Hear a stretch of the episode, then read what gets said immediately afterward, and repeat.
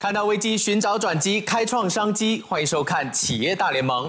二零一七年对很多做广告行销的人员来说呢，都是标志性的一年，因为那一年投放在全球数码广告的预算是突破了两千亿美元。更重要的是，那也是数码广告史上第一次超越了全球的电视广告预算。从那一年之后呢，数码广告哇，就成了商家最主要的 marketing 的行销管道了。二零二零年全球广告趋势这份报告就显示，数位广告市场支出呢占全球广告支出的接近百分之五十五，达到了三千零三十三亿美元。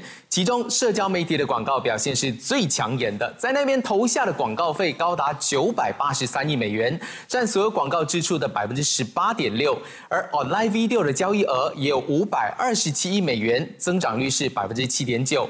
那传统媒体广告就表现没那么好了，他们的广告预算和二零一九年相比减少了将近五分之一。这过去的一年数据代表了什么呢？想不想把你的社群媒体变成你最有力的行销武器呢？疫情带动线上社交，根据调查，大马三千两百万人口当中，就有两千七百万人使用互联网习惯，占总人口的百分之八十四。平均每人每天挂在网上的时间长达九小时十七分。这说明有许多人跟你我一样，在 Facebook、Instagram 上浏览，或在 YouTube 上观看像猫舔爪子这样无聊的事。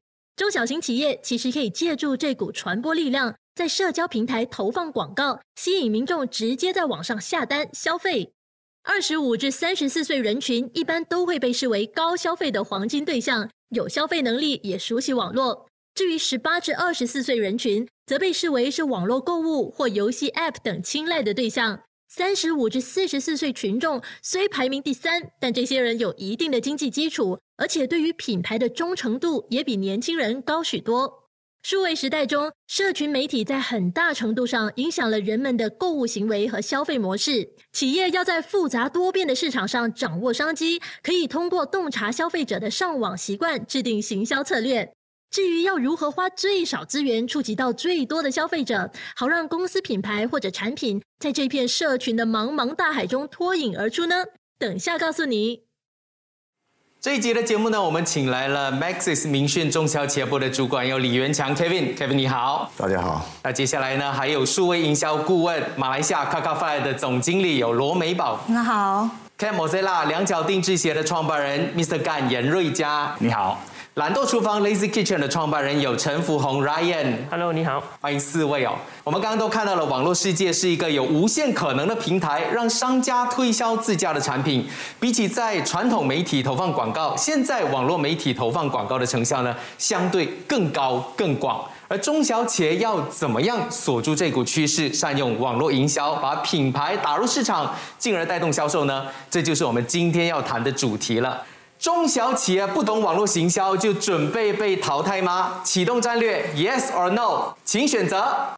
哦，一个选了 yes，一个选了 no，是完全不一样的一个想法。不过我们先来问一下专家好了，Kevin，这样是不是代表着我们中小企业目前面对的情况就是一半一半？有的人就觉得网络广告是一定要打的，但是有一些东西是不用做的。如果你说在一年半前可能是五十五十，因为在马来西亚其实大部分都是传统行业，觉得哎我生意还做得不错啊。嗯。但是这过去十五个月，嗯我觉得那个整个趋势已经大大的改变，因为。现在所有的消费者的眼球都是在网上，像马来西亚现在有至少超过百分之七十五的那个成年人都在 Facebook 有 account，呃，超过一半都有 Instagram 啊或者 YouTube 啊，所以这个是做生意都是你顾客去哪里，你就要去哪里找顾客。对，所以现在如果大部分的的消费者都往那个网上平台消费或在那边找资料的话。那肯定了，所有的那些中小型企业都一定要再往那个方式去看怎么去找顾客。尤其过去十五个月，大家都在家里看书，不过看的不是那种实体书，是脸书，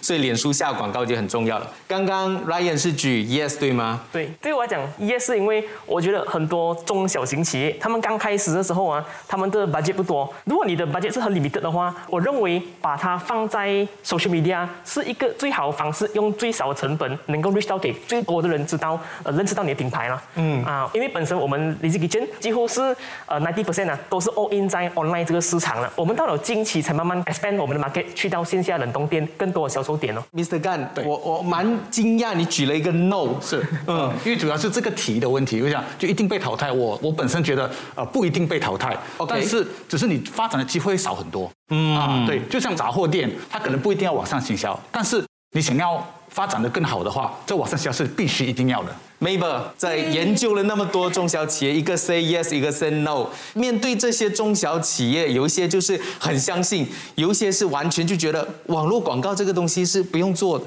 对我而言，其实一半一半，看那个领域而而言。因为有些领域就是，比如说他们的一般就是 B to B，嗯，比较多的那一些呢，那可能他们就选择说，哦，可能不是现在。可是对于那些如果是零售或者是做网店的，呃，如果他们不做的话，就肯定会吃亏了。嗯，但是有一些如果是在这段时间才创立起来的品牌，是不是势必一定要做？我们可以分成两种不一样的那个企业来看，一个是都是在实体店开始要去扩展生意，或者他们要去 defend 他们的生意；一个是从那个呃网上开始进入这个市场。其实他们的角度可能不太一样。讲咖啡店嘛，嗯，如果说今天你是纯粹做一个咖啡店，你是实体，可能你很多顾客都是你的 regular customer，是因为那客顾客就是我要喝咖啡，我可能也不会去上网去买咖啡。但是他们的挑战在哪里？他们的挑战是说，不是说你需不需要，是你的竞争者都已经都做了你不做的话就就是对。所以现在其实这个市场是你会看到一些品牌做得非常好。非常非常快，但是你会同时间看到，在马来西亚很多的中小型企业还在垂垂挣扎。哦，我知道的是，呃，今天的两位年轻创业家都是有在网络上打广告。虽然 Mr. Gan 刚刚有举了 no，但是自己的公司还是有去下广告。其实怎么一开始知道要去下广告，为你的公司带来怎么样的效益呢？一开始创业的时候呢，我们没有钱在外面的呃店找很美的地点来开嘛，然后我们就很冷门的行业，所以我们唯一的途径就只有通过网上的方式。所以一开始我们就通过网上打广告，我也我也很 surprise，哎，有人敢在网上，那是我创看到你的广告给你买鞋，对对对，八年前他就给我买了鞋，我哇，你敢买？我我自己都不敢买，但是还是有人。后来慢慢做到，发现到越来越多了还是需要到线下来试一下你鞋子舒不舒服嘛，穿在脚上会痛嘛你。online to offline 了。对对，后来我们开始做很多 online 的 offline。我知道 Lazy Kitchen 做鸡排的这一块，也是在 MCO 开始才慢慢开始下广告的吗？我们是在去年很突然的开始这个行业的，就在 MCO 时候，呃，其实是因为我的 family business，我爸爸他是开那种 coffee 店，做那种奶茶的，很受影响。那个时候，因为我爸工人很多嘛，然后我们的店的租金就要几千块每一个月，所以那个时候不可以 dine in，嗯，然后每一天的那个量可能才五个人、六个人打包不了，所以给了贡献还亏钱呢。然后我自己本身是卖房地产的 property agent 啊，我这个行业也是很受影响。然后我就看到这个 coffee 的 case 啊一直在提高嘛，我就在想，诶，如果这样下去的话，我这个行业还可以做吗？我爸爸的行业还可以做吗？我就想，不然这样子哦，哎，我是做 sales，我又这么熟悉 online marketing 哦，然后我既然做这个产品也做了这么久哦，不然我们结合起来，我们在 online 卖好吃的食品哦。对，所以我们一开始我们就是完全 all in 在 online，因为我们知道线下呃很受影响，我们才直接 start from online 啦。嗯，所以你刚刚有提到说，那个你看到 COVID 的 case 一直是在增长，所以你就投下广告。对其实这一年多下来，COVID 的 case 增长到一个趋势的时候，你看几万，你的广告费是不是也跟着这样子来上升？我好好像什么时候我会加我的广告费在在在 social media 啊？我我是这样子的，呃，example 啦，我可能给 Facebook 两块钱，他回来十块钱，哎，我我觉得反应还不错，我就会缅甸哦。当我给 Facebook 两块，他给我二十块时，我就觉得哇，这么这么好反应呢？这个时候我就会加 budget 咯。明白，但是就是有很明显的增长。是是是，我们会 allocate 啦，比如讲我的 revenue，呃，一个月是多少钱，我们会放可能八八千左右，会在我们的 allocation cost，只要它不超过那个预算，我们都是 OK 的。想问一下 Mr. Gan 哦，因为你刚说有八年前有下广告，和你现在下广告，其实你的感觉有什么不一样？因为八年前可能很多人对于网络广告的这一块其实还不是很熟悉，对可能也不信任，对但是现在大家都是在网络上看广告了。其实我一开始在投入这个网络营销的时候，是在 Friendster 的时候啊。如果你们听过 Friendster，应该可能年龄跟我差不多。有 OK，就在那时候，因为 Friendster 的它一开始的时候呢，就是不断的找人或谢，就很多客户就可以看到我们。但是慢慢的 Facebook 崛起了，然后我们就也进了 Facebook 这个市场。一早期的时候呢，是完全不需要广告费的。嗯。后来慢慢的 Facebook 上市了，我们的戏也没得唱了。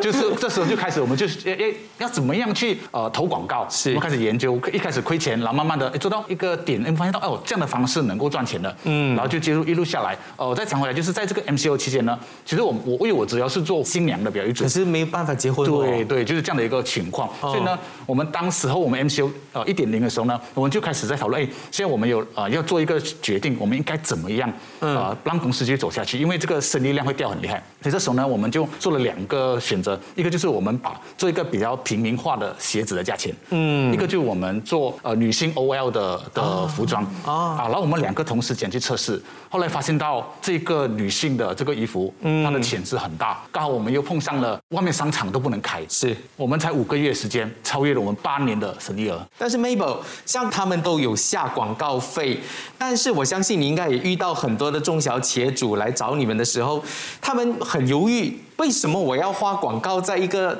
免费的平台？呃，起初会啦。可是近年来，应该这个问题应该是少之又少了，因为他们都都已经很肯定，不管 Facebook 也好，今时今日的 Instagram，你其实也能为他们带来了一些营收的。比如说刚才小马问到了说，你花一块钱广告能带回来多少的业绩？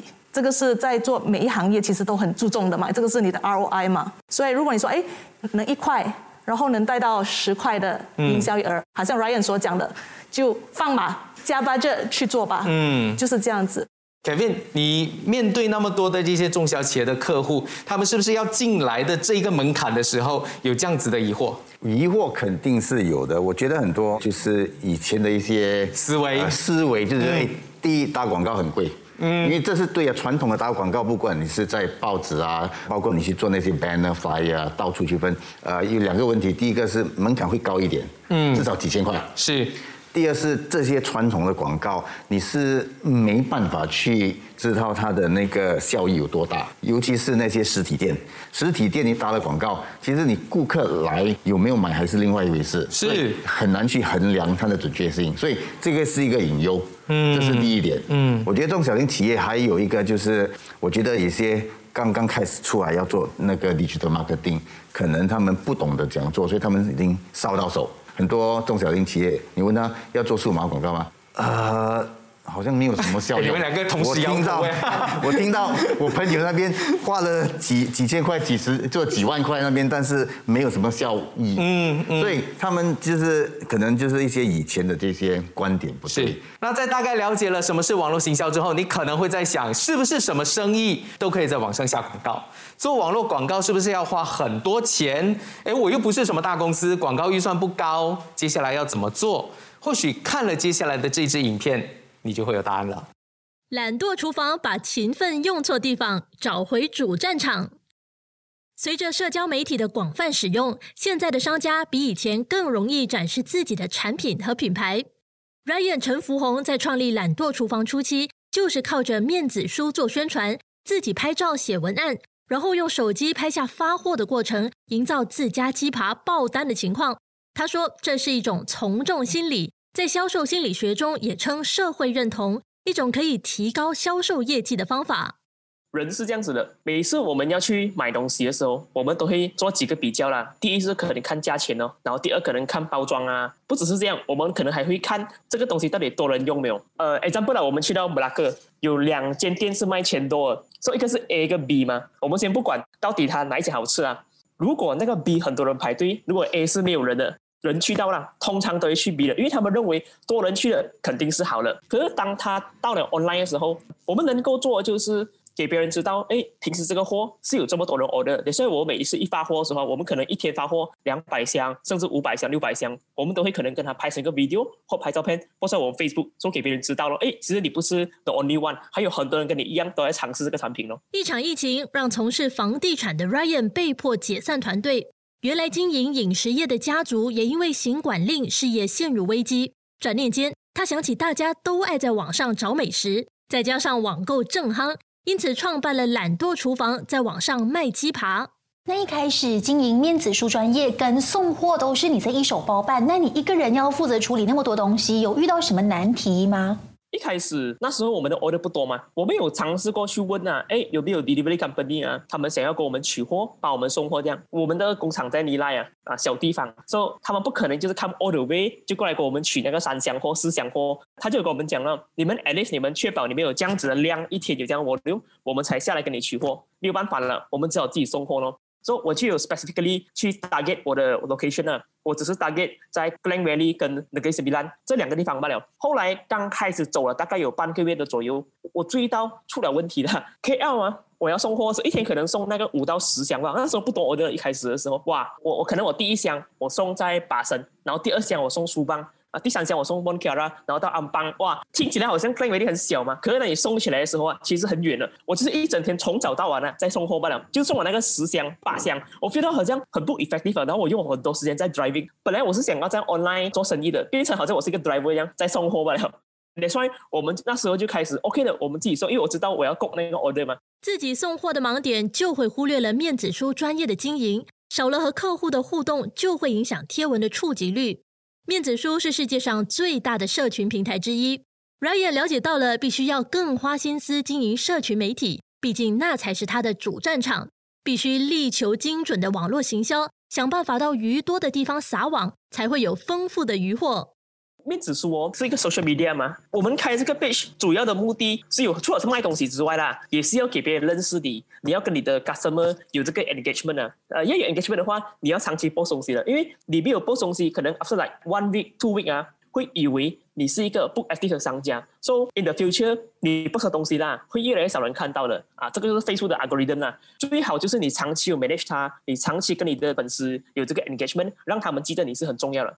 疫情时代减少了很多人外出用餐，很多人被迫变成了中华小厨师，也间接让那些加热就能吃的 frozen food 即时冷冻食品就成为了厨房的必备。像 Ryan 的懒惰鸡排，就也因应现在很多人很懒啊，很懒都做这个厨房工，懒系生活的趋势呢，凡事讲求快。而且方便，所以就从这一波的宅经济的商机当中呢，就崭露头角了。而且刚刚 Ryan 有提到，你的 Facebook 是一直要更新 update 的，所以你的内容是怎么去创造的呢？我会从我们公司的这个价值观、理念啊这边来出发，来写我的感想在 Facebook。因为我我我看到有很多商家，当他们把生意搬上 online 的时候啊，他的 Facebook page 我一定要去里面啊，他全部在 post product 完了，product product product product product product，所以所以看了过后觉得很闷，因为我觉得没有人性化在里头。对对对，所以如果我们卖产品罢了，我我认为你的 page 会会缺乏这个吸引力，就好像我们去买一本杂志啊，如果那个杂志啊，我一打开里面都是产品，那么都是广告，我不是不会买这个杂志，我会买这个杂志，好像我的 Men's Health 男生这种健身的杂志，因为它里面有很多那些知识，他会讲好像怎样呃健身，然后怎样 diet，很多教学。突然间他插一个广告出来，可能卖这个 supplement，我觉得还 OK。所以，我我每次会把这个 magazine 当成是我经营我的 page 的方式来经营哦。我要弄到我的 page 好像一个杂志这样啊。通常八十八我都是放 content 啊，然后二十才是放产品啊。我觉得这样子会比较生动。所以，这种东西真的是要花时间去做的，不是想就有，真的是要呃跟团队他们用心的再去处理的。我知道很多的中小企业，他开一个 page 了之后，他的广告费其实成本比较高，这因为他平时的 engagement 不高。其实 maybe 你接触到这些 SMB 的时候，其实要怎么样跟他们解释？哎，你要多互动。最主要其实他们要很清楚的了解自己的产品的价值在哪里，自己的定位在哪里，那它的受众群又是哪一些？所以他们要将对应的，比如说很 Ryan 很常用的是痛点啊，呃场景啊，就带入进去，然后再来，他也去了解一下市场上其他竞争者在做什么，在做什么，嗯，这个也是非常重要的。但是 Ryan 做的一个方法是，他是 mass market，因为人人都可能会吃到这个鸡排或者是一些 frozen food 的东西，但 Mr. Gan 你的生意就是比较 niche market 的，你的内容又怎么去 create 呢？我们就做了一个大胆的尝试，我们就跟我们的粉丝就 promise，我们每一天都会上架。嗯啊，这时候呢，就是只是轰炸服装、穿搭、服装、穿搭的东西，你粉丝喜欢什么，你就让他看什么，你就 fit 他，对，一直喂他就对了，就喂他，对了。其实要撰写内容广告，像你们自己可能是有这样子的功力，也知道说应该要怎么去做，但是我相信 Kevin 你应该遇到很多的 SME 是说。我只是想卖东西罢了，我不知道怎么做 content。你你会怎么样跟他们说？你这 content 要怎么做？在在明讯，我接触到很多就是蛮传统的，就是甚至他在网上的据点都没有。啊，page 也没有对，Instagram 其实 account 也没有，很多是这样子啊，啊所以所以今天如果是你一个商家，你什么都没有，其实我觉得他们要做的就是，第一，他们一定要做一个据点。每个人觉得据点就是我要做一个网站，不一定。其实 Facebook page 也是一个据点，是包括最基本的，好像那个 Google 的 My Business 免费的，嗯，也是一个据点，嗯，你主要是在网上你要一个据点，可以让你分享你的生意的的内容，你是做什么的。有了据点之后，你要想怎么去做数码营销，目标要很很明确精确。你现在要做的到底是什么？你是要找新顾客，还是你要建立跟你的顾客的一些关系？所以。不同的方式，不同的网上渠道，是。甚至不同的 content 都不太一样。就是如果举个例子，今天我的目的是我要在打品牌，因为我现在刚刚放上网，我没有粉丝，我甚至没有我的 customer base，他们可能要去的平台就是大流量的，是。像 Facebook，嗯，或者 Instagram、YouTube 或者 Google 对。search，所以这几个是比较传统的，就是那些社交平台，让你可以去找人流。嗯，当你是哎，我是一个从传统生意上来，可能我已经有一些顾客群，像刚才 Mr. 刚才说的，找新的顾客是一回事，但是我怎么去把现在的顾客拉得比较紧一点，那个渠道有可能不一样。Digital marketing 不一定就是在 Facebook 跟 Google。你看到很多品牌，当他上了那个广告，找到客户，客户帮我买了第一单生意之后，我有了客户资料，我怎么用 SMS、email 这些呃去跟客户增加那个联系，然后内容又不一样。了解，对，了解。我觉得做广告的这一块，尤其是在网络下广告，分成两派。我觉得今天就画成了一条楚河汉界线哈。这楚河汉界线怎么回事？就是呃，Ryan 和 Mr. Gan 都是内部自己人在做，但是 Maxis 还有呃 Maber 的公司，就是希望能够哎由第三方来处理。我先来问一下 Ryan 好了，Ryan 你为什么没有找像 Maber 或者明讯这样的公司来帮你来处理？你要怎么下广告？你不用去烦这一块，因为有专人更加知道说你要怎么去下你的预算，做些什么样的内容。其实我本身呢，我会建议，如果你是一个中小型企业，你又没有这种 marketing knowledge 的，我认为你去找专人做会更好。当然 OK 我我会自己做是因为，呃，我大学的时候我是读 mass com 的，我在这个广告领域有一定的知识。然后我以前做 sales 卖物资的时候，我就是靠 Facebook 来卖物资，卖了很多很多物资，直到感觉出现了。所以我我自己做 OK 了，然后刚好我的团队都是我的家人来的。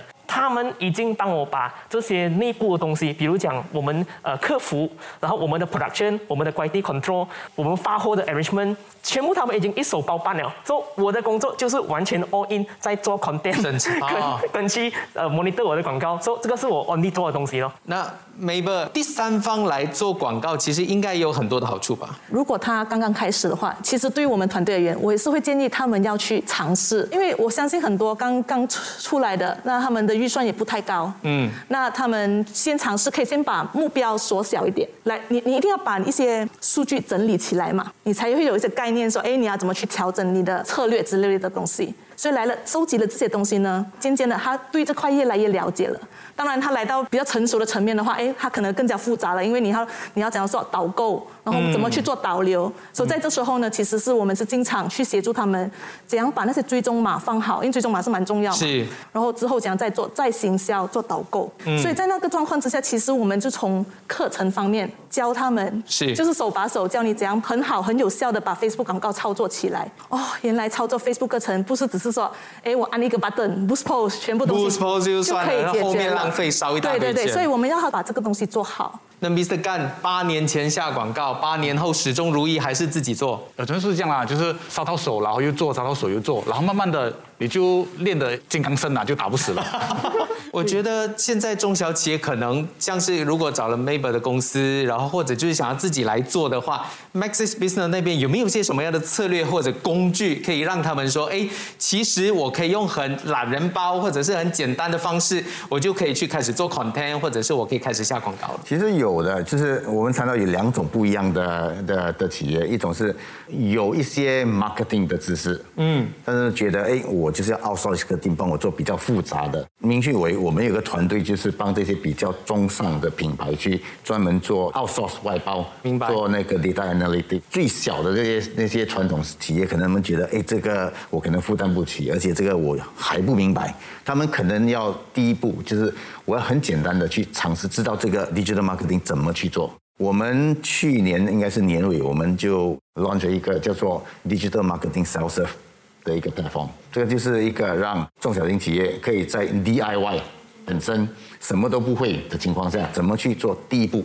嗯，你可以注册这个平台，不管你是一个 Facebook page，或者是一个网页，或者你在 Instagram 那边有个 page，你就可以连上那个据点，然后呃一步一步的盖你要怎么做。其实中小型企业最大问题是广告怎么做。对，所以这个平台还有一个最后的好处，就是它有一个设定了很多不一样的 template，就是你可以用已经设好的广告的 template drag and drop 你的产品上去，就是这个是所谓的，就是好像懒人包这样子。对，广告怎么做，这个我觉得是大学问。我知道 Ryan 可能，如果你要推你的鸡胸的话，你可能一直在放 direct 楼或者什么，会会有一些有趣的方法。你们怎么样去判定那个广告是 work 的？然后你去想说这个东西要拿来去好好的推广，下一点广告费的。Facebook 它最美妙的地方就是呢，我们打广告过后嘛，我们隔天或马上就可以知道反应怎么样。它甚至甚至精准到哦，多少个人是看了第二、第三次是 repeat 看到的，然后多少个人他有按。多少个人甚至是有去你的网站看多少八仙，这种所以是很仔很仔细的。你说呀，from there 我们就可以知道，哎，谁人是在我 page 看很久了，谁人是看两下就就走了的。就走了的那么这种看很久的呢，我们知道，哎，他是我们想要的人来了，可能接下来可以给他看更多的东西啊，所以有有这样子的方式去去做它咯。啊，Mr. Gan 呢？呃，在广告方面，我觉得它是一个理性，也是一个艺术的结合来的。哦对，就是我们除了看数据，因为很很简单，我打个广告后有多少人 messenger message 我，多少人 comment 我，我看得到。但是你要跟的是人说话，对吗？人说话你要用的是艺术的，你让他感觉到，哎，这个这个内容，哎，我很喜欢。这个就是你要把它做好。就是当你的 content、你的 video 做得好的话呢，Facebook 它很愿意的帮你铺你的广告。对，嗯，对，所以你反而你的成本会降低，然后你的效益会提得更高。对，所以反而就是借力使力，对就一起达到双赢，明白？那 Mabel，我觉得中小企业应该最大的疑问哦，就是我的预算怎么定？对啊，每每次就是客户第一个问题就是钱嘛。OK，一般我是会这么说，网络行销其实有两大重点。第一就是你可以把你的那个行销的活动声量放得更大。嗯，其实第二个重点其实也是蛮重要的重点，就是你可以通过这个广告呢得到你所要收集的数据。可是如果今天你的那个预算不大的话，你收回来的数据太小了。你没办法去做很深入的去分析、量化那个成效。如果说哦好，我可能没这么高的预算，那可能你就不要把那个广告活动期拉了拉的那么长这么长，缩短可把它一个礼拜中。你把它集中的时候，你就可以收集这些数据，让你去调整，然后再改善你的那个呃想要达到的那个目的的那个呃那些活动了。嗯是，我觉得中小企业要下广告哦，他们都会有一个想法，就是我投下钱哦，我就要看到 sales 回来的哦。其实有些时候，你一开始要做 brand awareness，你要先打品牌，就要怎么样去区分？你会怎么跟他们说？你这笔钱哦，先要让大家认识你，过后那笔钱哦，你再来收回钱。我觉得是在思维方面，呃，老板们要大概想一想，就是网上行销是一个长期的，你在网上行销都是在一步一步的建立你的那个价值。你第一天开始，第一个月开始做网上行销，你可能效果不大，但是呢是累积性的。你这个如果持续的做，它会就是带你有有那个 incremental 的那个顾客。当你在网上行销做多了，你有顾客群，你要开始去把你的那些第一次跟你买的顾客开始建立你的那个关系，对所以，所以你的那个 returning customers 或者你的 recurring sales，其实那一方面的那个 digital marketing 的 cost 会大大的降低。找新的顾客 cost 是最高的，是，你已经有个顾客，你要再 retargeting，其实你那个 cost 就会降低。所以以长线来看，会做的比较 sustainable。嗯其实以前我们就把广告预算当成是一个 expenses，就是当做是支出。嗯。可是今天其实我是想告诉大家，今天你只要把广告预算当成是你的成本之一，是一个投资吧是，investment。对 investment 来的，它不是只是支出而已。因为支出你看哇 expenses 很心痛。但是有一点是，消费者不相信广告这件事情常见，但会相信自己信任的人，身边爸爸妈妈、亲朋戚友的一个建议和推荐，所以越来越多的商家就懂得这样的一个事实，所以找明星艺人、网红、YouTube 等等来代言。来做业配、开箱等等的这一些，就成了很多行销公司其中的一个手段。那相信在座的各位，我相信对于朵兰朵兰的这个榴莲品牌呢，应该都不陌生。让我们来一起看看它又是怎么样利用网红行销的方式，在网上迅速窜红。都市农场朵兰朵兰网红榴莲养成记，榴莲飘香的季节却遇上行管令，人民的行动受到限制，在网上卖榴莲、买榴莲也就成了新常态。杨燕山正是看准这股榴莲魅力，从一名从事设计行业的业者，正式打入市场，不到十天就把朵兰朵兰变成了网红榴莲，在网上迅速窜红。那朵兰榴莲这个品牌呢，在今年这个榴莲季节是非常的火红哦。我相信大家都很好奇，朵兰榴莲到底是怎么样做起来的？本来朵兰并没有要卖榴莲的，它是一个可啡的念想。我想要一间门庭若市的可啡，在这个榴莲六月头自家的果园掉果，所以我也只能够分享给身边的朋友。在分享的过程，我就发现朋友们的反馈是哇很开心，又惊又喜，所以我就从这里看到了机会。我之前我是做卖墙纸的，因为 MCO 的关系，整 team 人就没有办法动弹不得，所以我就跟我的团队说，不然我们卖榴莲吧。大家也很很有劲，就说好啊好啊，我们卖榴莲吧。那时候 MCO 嘛，所以我们也没有办法，只能够做网卖，所以就从这个念想开始设计了朵兰。榴莲去壳后装在圆形容器，再系上麻绳，加上一张榴莲小卡。朵兰的创意包装精致漂亮，完全虏获了年轻人的芳心，也赋予了果王新的仪式感，意外成了社交媒体打卡的新宠。朵兰朵兰在第一个月就卖掉了十万公斤的榴莲，脸书专业和 Instagram 也快速累积了数以万计的粉丝。那你们走的这个是 KOL 跟 KOC 的这个行销策略，是原本就想要走这样子的一个行销策略，还是它其实是一个无心插柳？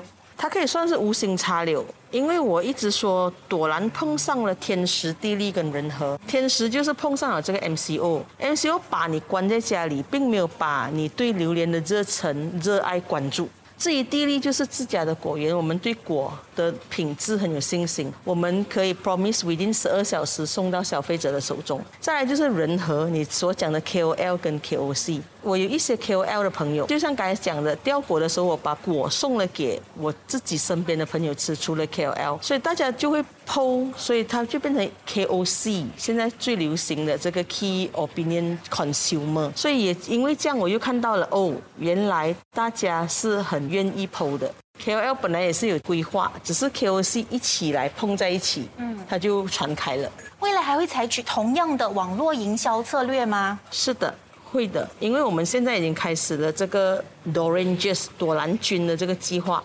Doranges 就像我们的一个 membership program，所以我们是 by invitation 的，你被邀请成为朵兰君，然后你自己会有一个专属的链接。链接你可以发优惠给你的朋友，你的朋友享受优惠的同时，你也会拿到一些 credits，所以那个是双赢的一个计划。这个是我们接下来的行销的这个方向。朵兰君就是我们想象的 KOC。杨燕山通过社交媒体及吃货爱分享的行销策略，成功让朵兰朵兰在短时间创出好口碑。比起其他过度宣传产品特色的广告手法，消费者如今更相信朋友和 KOL 的经验和评价。这也让朵兰朵兰成为今年众多网络行销方案里最受欢迎的成功案例之一。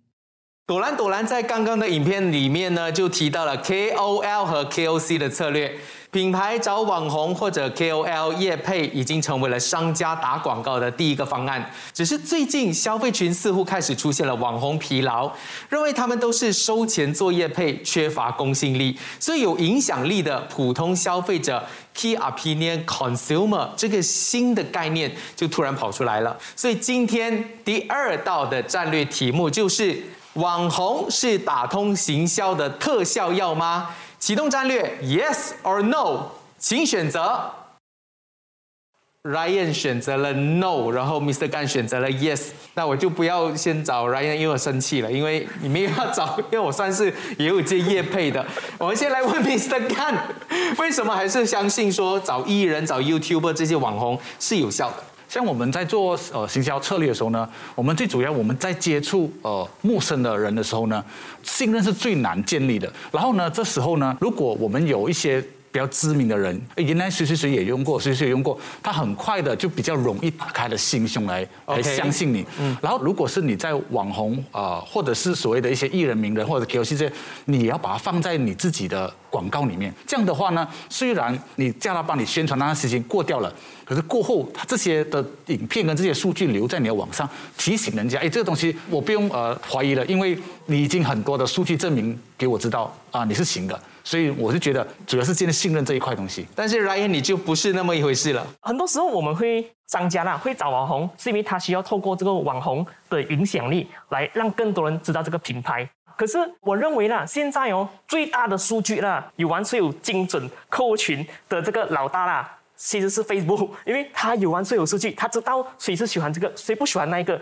然后啊，我我觉得当我们找网红的时候，因为网红有分很多种哦，有的网红是吗？是性感的。有的可能是搞笑的，或者知识型的，是是。然后他们的粉丝哦，都是不同的群组，所以如果我们要通过网红来找到很确定的这个客户群组呢，我觉得会会比较难。然后再加上哦，其实二零一八年开始呢，我也看一个 news 还有讲起，就是呃，Facebook 这个 organic reach 已经大大的降低了。像如果这个网红他有一百千个粉丝是吗？他把你的东西放在他的 Facebook page 啊，其实只有可能不到六千个人看到罢了，这是很低很低的。可是有一百千个粉丝的网红哦，他的收费肯定不便宜的。可能甚至要过万了。对我来讲，如果我把一万块相同版件我给 Facebook 的话，他能够帮我找到我要的人。我我可以甚至跟他讲，请帮我找家庭主妇结婚了，有两个孩子的，然后在 KL 这一区就好了。然后如果是一万块的话呢，其实我在 Facebook 啊，我能够 reach 是很多很多，甚至超过十千或一百千个个 audience 了。我认为比较划算啊。Lazy Kitchen 呢，刚打出市场的时候呢，我们一直跟 audience 们强调，我们的卖点其实呃不是谁吃过，我们真的卖点是哦，我们真的是用很新鲜的鸡肉来制作的，然后我们有很多很独特的口味。你说我最强的这个卖点呢，其实是这个独特点跟很新鲜的鸡跟脚，可是。到后期我注意到，我们一直播一直播的时候哦，我看到我的 story 啊，开始有很多人去分享啊，甚至有一些哦，他们的粉丝哦，有一百千个粉丝，有五十千，是他们是免费的帮我们在宣传呢。我觉得呃，我不懂算不算 KOL 这个啦，可是不是不是我们给钱他宣传，是他们自己宣传的。两者的方案和策略都不太一样，你们怎么评价？Kevin 其实没有说绝对的 work 还是不 work，我觉得这两个有不一样的策略。为什么人家找 KOL？因为 KOL 的他们的那个社群广。大部分 KOL 都有几十万的 follower，所以如果你现在的阶段是在要打一个品牌，KOL 是一个选择，但是那个是打广告，像你说的 KOL 不一定是会让我们有 conversion，所以所有的商业都是第一你要打品牌，品牌有了之后你要去做 conversion，conversion 就是我懂有这个东西，我在那个网红的那个网上看过。但是什么因素促使我今天可以去买你这个鸡排？不是其他的鸡排，就是可能 KOC 会更加有效的那个确认。当商家要找 KOL，或者是问 Mabel，哎 Mabel，我现在有个产品要找网红或者就是找艺人来帮我推的话，你会怎么样去确保说这个人是真的可以帮助到你的网络行销的？首先会先了解他们的现在目前的。产品阶段，Lazy Kitchen 打个比如，Lazy Kitchen 鸡扒的话，那它最重要说，哎，我已经有品质、价钱 OK，只要人家有接触到第一次，他吃过这个鸡扒，他肯定会再回来的。在这个阶段呢，最重要就是他想尽量让更加多人尝试到这块鸡扒，这个就是口碑行销嘛。是，所以希望这些多人讨论一件事，就好像刚才多兰多兰的，就是还有很多人都在讨论着，哎，这个榴莲多么好。所以在这个阶段呢，其实我也是蛮鼓励是 KOC 的行销去做，因为在同一个时候就把这件事情炒热了起来，那个效应就非常好了。啊，Ryan 说讲，你花了一个 KOL 大概一万块嘛，可是，这一万块，你可以请五十个 KOC 啊，KOC 要怎么去找？因为有些可能就真的是素人也，就直接 PM 他们吗？呃，没有，现在其实 KOC 也非常容易找了，因为现在有些 influencer 的平台啊，现在蛮方便，有些平台你可以自己上去说，哎，我有这样的 budget，我要拿多少的 KOC。嗯，所以 Ryan 你是完全没有找过 KOL、KOC，没有下过这笔钱？有，我们的方式比较不一样，不是找他帮我代言啊，可能他是一个直播平台，有卖东西的，我们就啊叫他这一次直播帮我们讲这个产品，我们做这个 testing 试下市场怎么样咯。嗯，说法来讲，我看到这个反应，呃，比起我在 Facebook 打广告的话，飞速还是比较快呢啊，然后比较多，比较好的 return。有了这个网络站，其实最重要的就是让大家成为主顾回头客。其实这一点要怎么做呢，Kevin？其实我觉得所有的商家或者中小型企业，当你开始去往那个数这所谓的数码的一个一个路程，网上行销是第一。当你开始有了那些顾客，你要真的开始迈向那个 CRM，嗯，就是 Customer Relationship Management，是这个，其实在很多的 Digital Marketing 都是有关联的。那个是非常重要的一块，因为现在不管你是做什么生意的，不管是你 B to B、B to C，其实 digital 跟传统的 face to face 很不一样。因为 face face 是比较方便，就是人跟人的关系，我见到你啊，我有那个人的关系在。但是因为这个数码时时代，人跟人的关系就比较少，所以你要需要靠那个数码方式去跟你的顾客保持那个联系，建立那个温度。所以 CRM 其实是一个非常重要的那一个第二环。嗯，梅伯在建立忠诚度的这一块，你又会给中小企业怎么样的建议呢？不管你今天在做哪一种行销，其实我们都需要把不同的行销结合起来。那今天就好像刚才 Mr. 刚也提到说，哎，今天我用口碑行销，当然同时我要用多媒体行销，把刚才我做的口碑行销的那些内容，再加这个广告之类的东西，把它效应发得更大。因为如果你单靠这个呃口碑行销的 KOL 或者 KOC 那个。发挥力量不够多，嗯，那你加上你的 Facebook 广告之类再打下去，嗯，哎，那个效应肯定不同了。可是还有一块，他们必须要做到的就是把客户群分类，嗯，啊，我们都会称为冷客户、软客户或者是热的。冷的话，那你知道说，哎，我要用什么的活动？什么的不同的素材刺激他，刺激他啊，让他再回来。然后再加上，其实为什么要把受众群很细的把它分下来呢？原因也是是因为现在你也知道，iOS 十四点五已经在那个私隐追踪的那个新规之下，就说哎，有些人可以选择哎，我不要让广告追踪我了嘛，所以变成广告成效会变得有一些低了。所以这在这种状况之下，如果你把你的那些客户群归类好的话，基本上你还可以找到你要的人，然后把广告。重新再投递给他。了解了解，但刚刚也提到了那个永续客源的这一个部分，其实两位做了一些什么样的功课？我们先请 Mr. 干来说。除了我们讲在广告上，我们会呃 retargeting 就再再行销再追回他们，然后还有一个很重要就是我们做的是积分制，嗯就让他们黏在这边，就是哎我拿这积分了，我看到别家东西，可是我这边有积分，我还是找回你了。Ryan 就是像刚刚呃 Mr. 干讲的这样咯，我们的网站你只要 login account，你去购买会累积分数了，那么超过多少分数后，你能够 as a point 可以可以这样扣出来买东西咯。嗯，今天听到两位年轻的企业家在网上生意的这一块，其实都做得蛮不错的。像 Kevin，你会给他们什么样的建议？接下来还有些什么样的东西可以做，让他们哎生意是可以甚至成为国际品牌的？其实我觉得以后的那个市场都是网上和和线下结合的，因为线上是比较容易切入，但是线上的未来的竞争也会更大，因为你的那个 entry of barrier 很低嘛。明天可能一个新的卖鸡排的品牌嗯进到市场，可能有同样的做法，但很快就可以建立跟跟你竞争，因为线上可以帮你带来流量或建立品牌，但是线下。结合的话，可以帮你建立你的顾客的那个 relationship。我再补充这个，现在 online to offline，其实现在比较要是是 online much offline，就 O M O 把它。统一化，比如说我一上来去了这间啊卖鞋子的店，那今天可能因为我 shopping，那我可能不想提了一大堆，因为我过后我去看电影嘛，我去那家店，可能我去只是说哎去做试穿，那我回家我其实我都可以上网订购了，所以基本上现在我们是要看得到的就是把它怎么融合在一起。当把这个 O M O 之后呢，其实还有一个重点就是说你要怎么把它留住。如果今天你是有 apps 的话，今天哎他差不多走到你的店了，你看说哎今天我们的这个服饰。来了新货，而且是有你的 size 哦，哦，你就会去那边去去去做购买了嘛，嗯对吗？一直在追踪你嘛，嗯不管你线下在追踪你，线上也在追踪你。是，我觉得这网络世界真的是非常的广，而且是你一定要去摸熟它。居于现状停滞不前者呢，很有可能就会被瞬息万变的市场淘汰。那适者生存这个规律在非常时期是非常鲜明的。有人说，最好的营销方式就是当你不知道他在营销，而中小企业要如何不让消费者淡忘了自己的品牌？除了通过网络行销开发新的市场、接触新的客源之外呢，维系既有的顾客也是相当重要的一件事情。如果能够善用会员制度、Facebook 社团、VIP 制度等等，提供一些好康，还有让顾客成为回头客，就能够为你的公司带来更大的效益。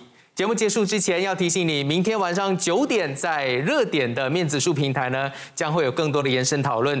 到时候，如果你有任何的相关企业问题的话呢，也可以在网上提问。谢谢今天参与的所有的嘉宾，企业大联盟，我们下个星期同一时间启动战略。